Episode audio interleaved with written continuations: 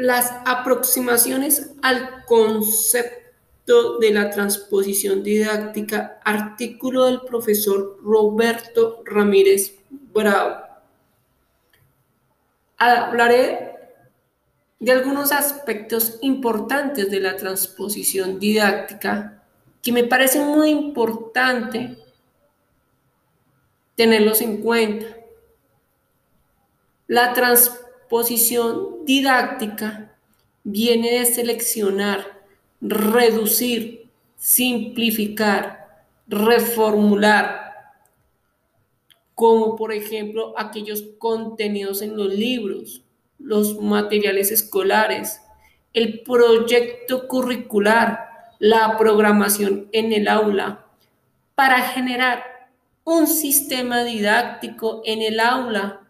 en la que el profesor pueda transmitir ese saber y ese hacer en unas estrategias de actividades didácticas,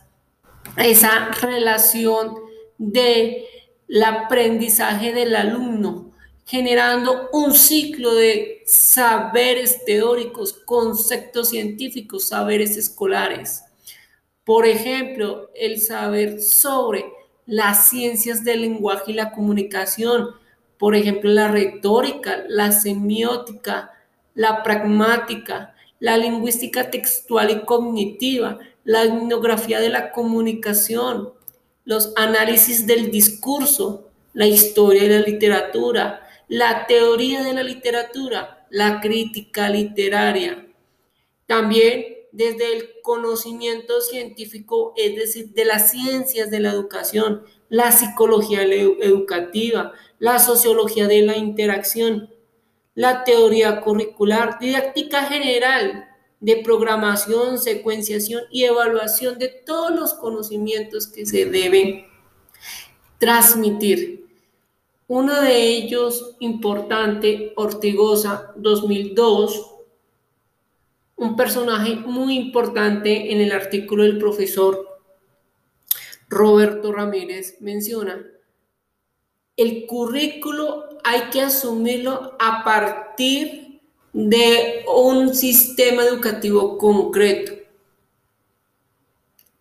es una posición muy global que puede indigestar el objeto de la teoría curricular. El sistema educativo integra una multiplicidad de variables que absorben desde la planta de trabajadores del Ministerio de Educación Nacional hasta las actividades que desarrollan en el aula y fuera de ello con un propósito definido. En mi opinión, hay contenidos que son absurdos y entiendo lo que dice Ortigosa. Hay que cambiar el chip, la manera en que podamos transmitir el conocimiento, cómo se debe enseñar, cómo se debe aplicar. Uno de ellos es la Ley General de Educación 1994, artículo 76, que asume que el currículo es el conjunto de criterios,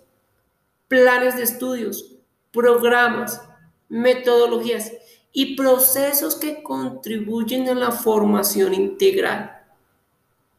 a la construcción de la identidad cultural nacional, regional y local, incluyendo que los recursos humanos académicos y físicos para poner en práctica y llevar a cabo un proyecto educativo institucional. Es decir, apropiarse de objetivos, contenidos, métodos